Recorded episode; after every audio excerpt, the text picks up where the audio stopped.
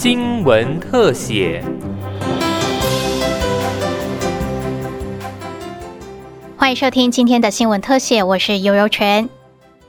台铁泰鲁格号事故事发多日，警消空勤搜救队伍陆空挺进清水隧道事故现场。随着消息传来，伤亡人数不断攀升，也让守在电视机前的民众感到事态严重。直到当天下午三点多，受困人员终于全数救出，人救出来了，但因为部分大体不完整，也增加了家属指认难度。警政署长陈家庆说，警方在这一次事故中主要有两大任务，就是救灾还有服务家属。这些罹难者有很多身体啊，他的大体啊支离破碎、惨不忍睹，所以必须啊鉴定他们的身份，然后让家属啊来指认。所以在 DNA 跟现场的一个采证当中啊，就非常的重要。所以刑事局特别派出一些鉴识的专家到啊花莲呢，来协助现场的一个采。财政，并且连夜加班在做鉴定的工作，很快速的两天呢，全部把所有罹难者他们的身份呢，全部都把它建设出来，让家属可以来指认，然后完成相应的一个工作。第一阶段的搜救过程中，警消将抢救出来的伤者送医，不幸罹难者的大体则是逐一编号装袋保存。警政署也启动安家服务和饭保协会以及社工协助家属处理善后。并在花莲殡仪馆设置指认区。案发当天，铁路警察局刑警大队台北分局侦查组林志龙负责从车厢把救出来的大体还有遗失物逐一翻找证件辨识，还有编号，并负责 DNA 检验程序区协助需要的家属，忙到隔天凌晨五点才结束。而就在 DNA 检验程序区服务的时候，他看到一组家属从中午就忙着在医院还有殡仪馆奔波，但始终找不到自己亲人，焦急的六神无主。在殡仪馆大体指认区也都认不出来。到了晚上八点多，来到了 DNA 区，想要申请检验。林志龙听到家属报的名字，突然发现这个名字他有登记过。那我问他说：“你有没有先到那个照片区指认照片？”他们说他们全看过了，都看不出来有他们家属的照片。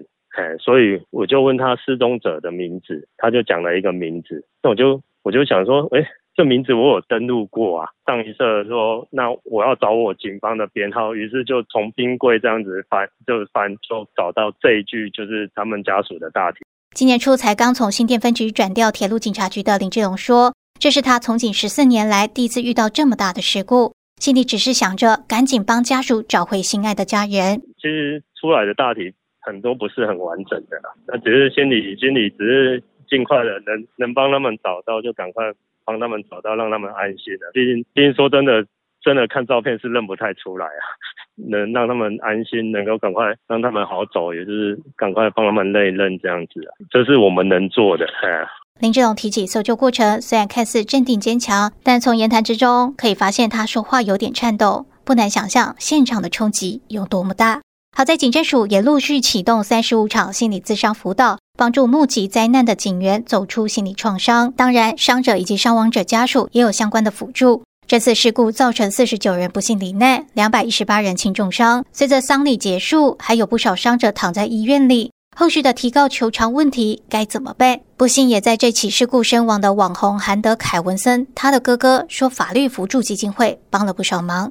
法律我们不懂的，之后要怎么做？还有一些赔啊，甚至是诉讼的问题。啊，我们到底要针对哪一个地方去求偿等等的这些问题，我们都有经过法服那边，他给予我们更多的协助。法服会看到了家属需要，启动辅助专案。执行长周汉伟表示，专案排除一般申请法服律师需要的资历审查，只要是受害人或者是家属都可以申请。我们提供不审查资历的法律辅助，所以包含了后续的民事的求偿，或是有可能产生的国赔诉讼、刑事针对加害人的告诉，乃至于保全的程序，我们的律师这边都会提供协助。因为现在这个案子比较特别的是，被害者这里散居各地，所以目前我们第一阶段是以法律咨询跟这个受理申请为主，所以我们目前在。花莲这里是由八十三位律师在排班受理法律咨询。那我们会收到相关申请的状况以后，了解各地申请受害者的人数跟需要的时候，来号召外部的律师协同我们会内的专职律师来一起办理。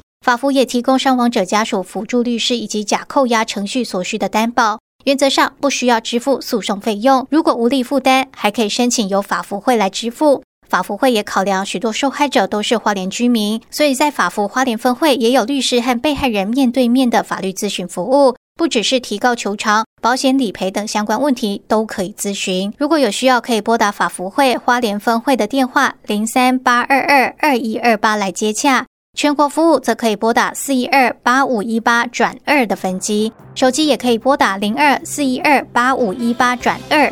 后续的医疗提高求偿是条漫长的路，也期望逝者安息，伤者平安，生者坚强。以上新闻特写由警广记者尤纯采访制作，谢谢您的收听。